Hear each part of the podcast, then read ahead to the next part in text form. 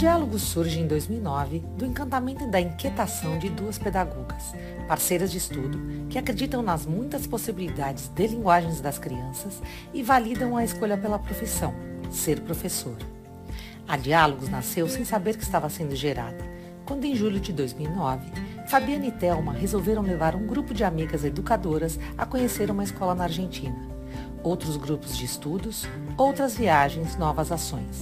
O crescimento era inevitável. Em novembro de 2011, oficialmente a Diálogos é fundada como empresa. Em 2016, mais novidades. A Diálogos Embalados, kit pedagógico enviado a várias cidades e estados brasileiros para auxiliar na formação docente. O ano de 2017 traz um lindo espaço preparado para receber os parceiros professores em suas ações de formação. É inaugurada a Casa Diálogos. O podcast Diálogos 11 anos e Seguindo Viagem teve seu primeiro episódio em dois, novembro de 2020, como parte das comemorações de aniversário. Ao longo deste tempo, a Diálogos contribuiu para a qualidade de ações pedagógicas de milhares de educadores e possibilitou que muitos outros participassem de intercâmbios e de experiências em escolas pelo mundo. O ano agora é 2021 e a Diálogos convida você para juntos seguir em viagem.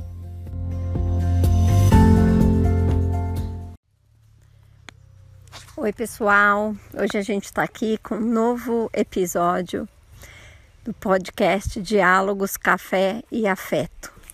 Hoje, para nossa alegria, a gente vai conversar com a Raíssa Oliveira. Raíssa, que é uma parceira querida da Diálogos já há alguns anos, já esteve conosco na Diálogos Embalados com um livro lindo e agora retorna com o livro Espaços Afetivos Habitar a Escola. Rai, é um prazer tê-la aqui conosco hoje, batendo esse papo, esse novo papo, agora sobre o seu novo livro. Oi, Fabi! Olá para todo mundo que está ouvindo. É um prazer estar aqui com você, com vocês, nessa conversa. E vamos lá, falar um pouquinho sobre o espaço, sobre o livro e tudo mais.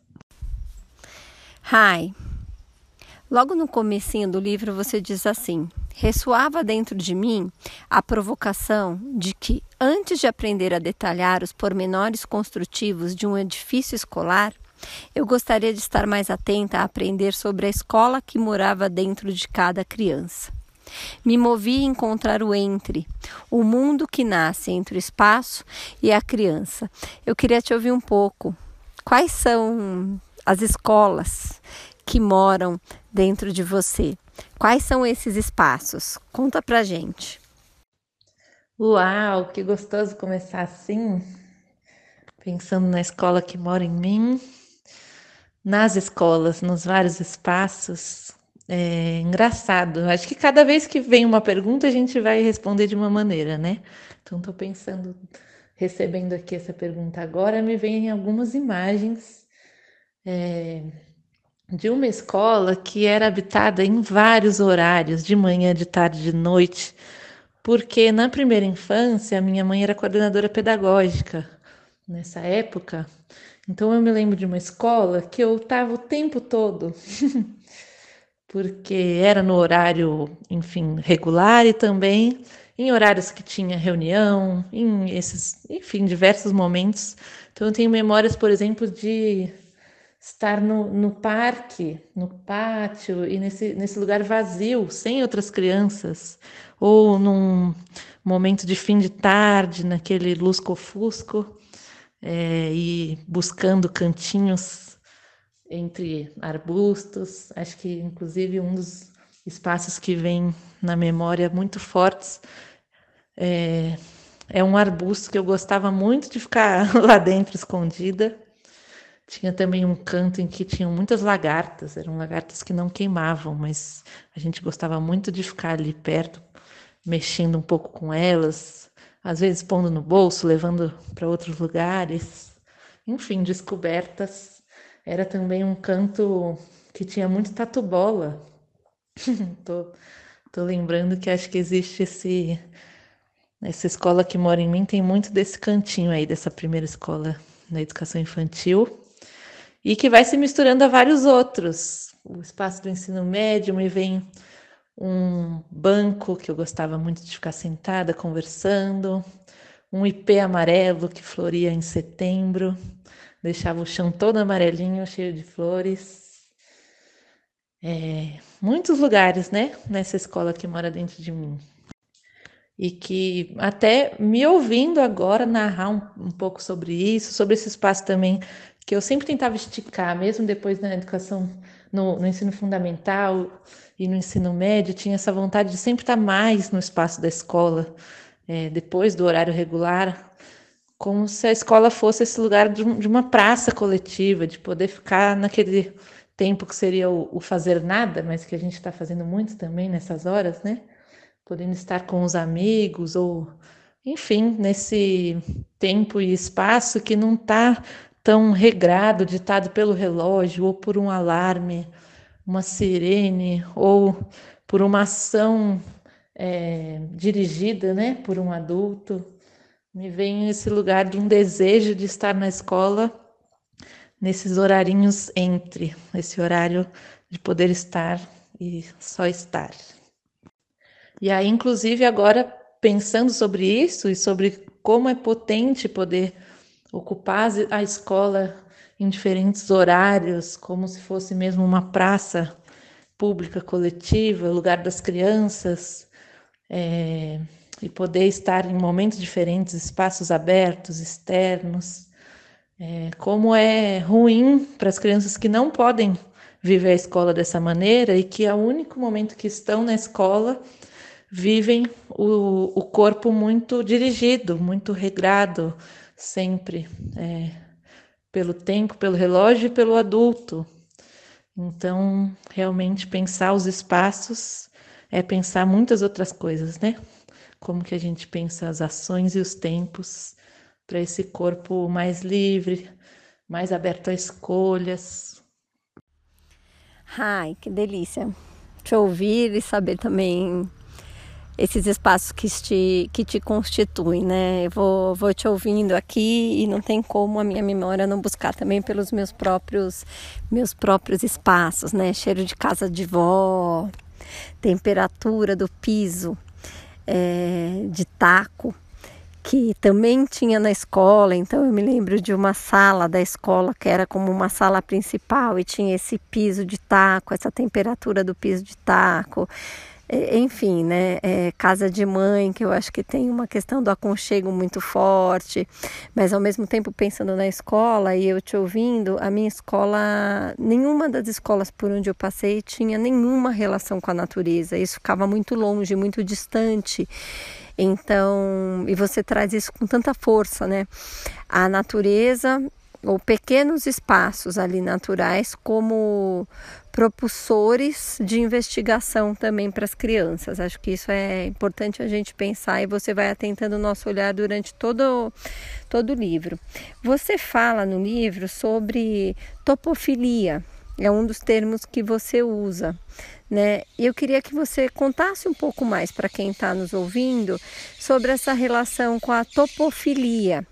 E, e, de antemão quero dizer aqui também, lembrando todo mundo que a gente não está gravando em estúdio esses podcasts, né? Esses podcasts são feitos em diversos espaços e hoje o espaço que eu tô, vocês ouvem aí ao fundo outros sons que muitas vezes não são tão habituais nas cidades grandes. Então, até se a Rai quiser contar para a gente de que espaço ela está falando, também desse espaço físico que acolhe agora a sua voz, talvez fosse interessante. Mas quero te ouvir falar um pouquinho sobre topofilia. Interessante, né? Pensar de onde está vindo a voz de cada um, onde a gente está gravando e onde está sendo ouvido também. Se está de dia, se está de noite, se é um espaço de aconchego ou, ou não, ou um espaço de passagem, se estamos em movimento com essa voz, com essa escuta.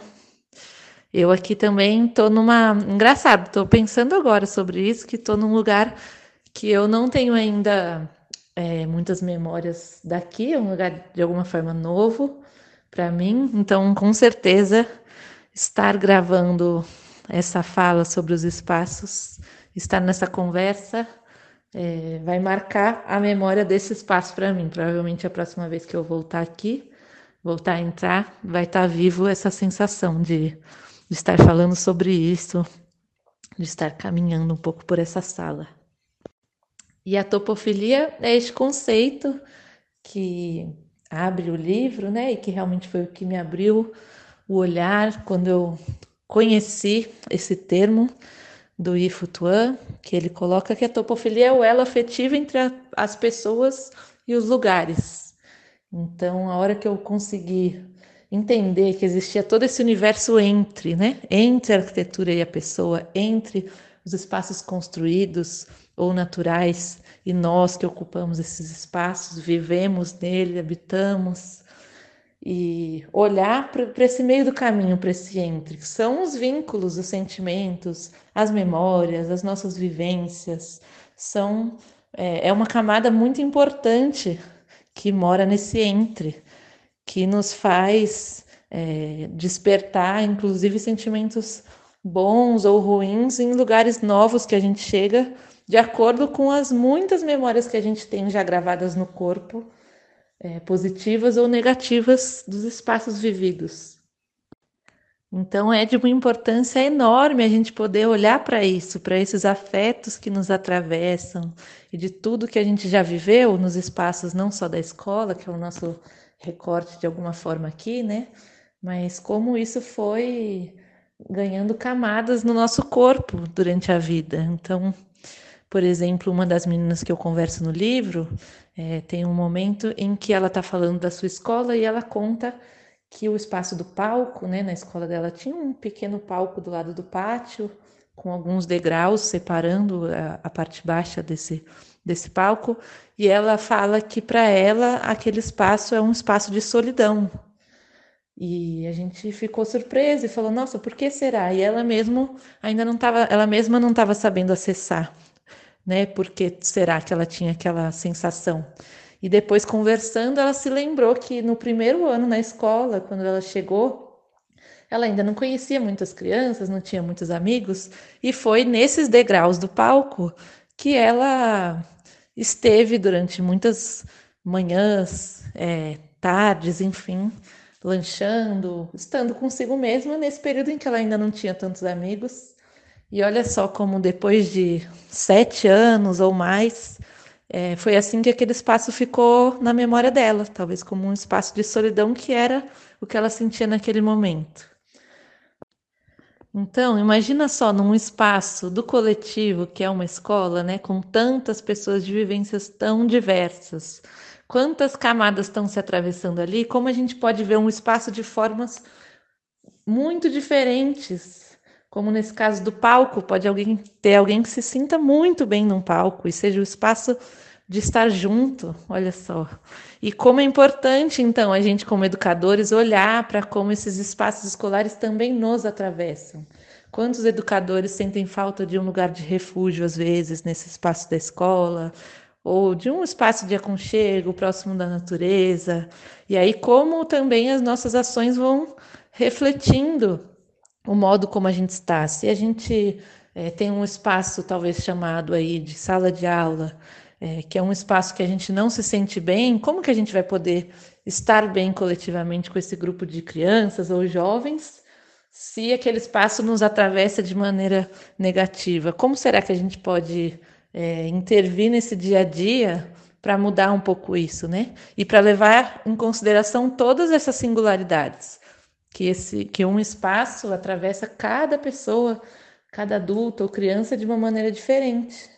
E eu acho que a escola tem muito a ganhar, dando atenção um pouco para isso, né? Para a gente tentar é, cada vez mais uh, construir juntos espaços diversos para que cada canto da escola acolha também um tipo de, de corpo, de sensação, de vontade, de desejo, de estar só, de estar junto e tudo isso, né?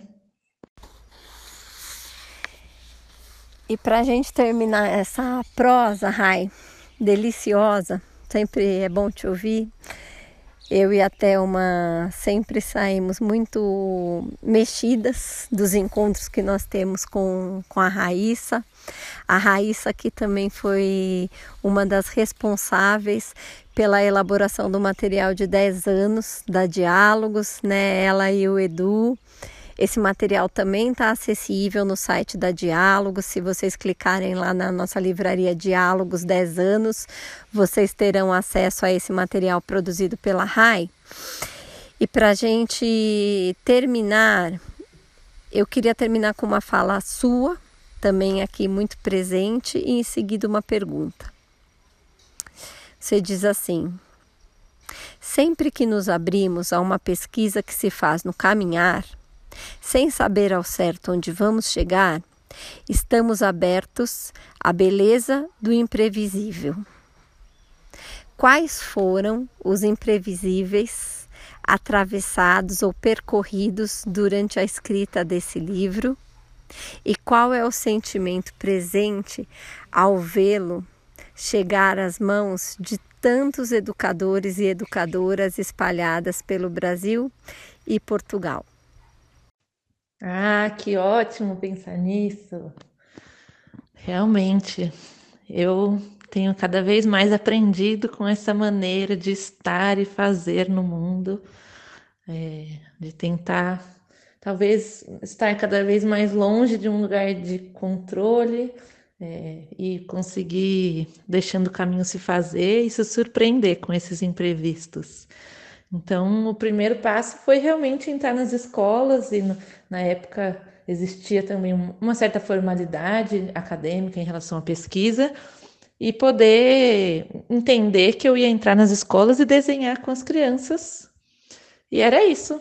Esse era o, era o passo que eu tinha para dar para esse começo de caminho, realmente sem saber o é, que, que esses desenhos trariam, o que, quais pautas né, iam aflorar desses traços, iam motivar a pesquisar mais, a de repente buscar outros autores, tudo isso ia se fazendo com esse caminho, se traçando aos pouquinhos. E os imprevisíveis são muitos quando a gente está aberto ao que vier, então só de é, convidar as crianças a fazer um desenho da escola, né? A um, a um mapa da escola, por exemplo, e logo no primeiro momento, uma das crianças que estava ali já falar que ela queria então construir esse desenho que seria um mapa dos esconderijos. Essa era a grande vontade, era representar onde era bom se esconder ou não naquela escola. Isso já dizia tanta coisa, né? Já me abriu para um universo de pensar é, essa criança que quer estar em lugares diferentes e podendo ficar só ou ficar só com os amigos, é, não estar o tempo todo sendo vigiado ou à vista de adultos ou educadores. Ixi, daí só esse desenho já me trazia um monte de questões. É muito gostoso quando uma pergunta vai puxando outra pergunta, outra pergunta, nunca respostas fechadas. Imprevisíveis também de é, olhar para um desenho e ver uma grande parte da folha vazia e me perguntar o motivo daquilo e, e descobrir que aquele canto era o canto das salas de aula, justamente onde estavam as salas, o prédio principal, né, o edifício construído principal da escola. E aí mais perguntas: por que será que esse espaço está vazio e todo o espaço outro, o espaço externo, está tão detalhado, tão cheio de pormenores, essa vontade de registrar, né? E no outro não. E aí mais perguntas se abriam, mais caminhos, até os tempos mais recentes agora, mais próximos dessa escrita do livro agora em 2021, retomando toda essa pesquisa e coisas que me deixam impressionadas, que foi estar morando numa casa nova, numa casa recente, onde uma vizinha é, era educadora dessa, de uma das escolas da, da pesquisa lá de 2014, e aí eu ter essa chance de reencontrar uma das crianças da escola. Então era algo que eu nunca esperava, e de uma conversa de jardim, de quintal ou de janela, meio de longe, nesses tempos que a gente vive, comentar sobre o que eu estava fazendo e eu nem, nem podia imaginar que ia abrir um caminho enorme de poder reencontrar as crianças. Então foi assim um imprevisto, um presente, um presente que eu recebi. E presente também é poder agora colocar esse livro no mundo e poder chegar em tanta gente e a gente trocar. Eu sou completamente apaixonada por esse tema, gosto muito de falar sobre, mas muito de ouvir. Cada pessoa que tem um contato um pouquinho com essa pesquisa, com esse livro, já me narra coisas tão maravilhosas e começa a contar sobre a sua escola, e a escola da sua infância, e a escola onde trabalha como educador. A gente tem tanto conhecimento para produzir junto sobre isso, e tanta troca, e tanta experiência vivida para aprender um com o outro. Falar desses espaços, repensar, descobrir formas novas de habitar essas escolas, de caminhar, de coletar. Então, eu estou muito, muito feliz e muito afim de ouvir muita coisa, trocar, receber e a gente poder ampliar os nossos horizontes aí sobre esse tema dos espaços. É isso, estou muito grata. Ai, gente, no mais a gente agradece demais a presença da Raíssa na elaboração desse material tão precioso, desse livro, que é parte do kit de julho da Diálogos Embalados, né? Esse, esse livro que fala de espaços afetivos, habitar a escola. Esse livro que traz, eu acho que no próprio cerne, a vida que se vive todos os dias na escola e fora também do espaço da escola. Querida, queria te agradecer demais, reforçar mais uma vez o meu carinho, o meu, o da Telma, o da Diálogos, pela sua presença em nossas vidas e dizer que esse é só o segundo de muitos outros que virão. Rai, parabéns, muito obrigada. Pessoal, muito obrigada por estar conosco nesse momento e vocês podem garantir o livro Espaços Afetivos Habitar a Escola através da assinatura realizada no clube de assinatura Diálogos Embalados, lá no nosso site. Garanto o seu. Muito obrigada, Rai.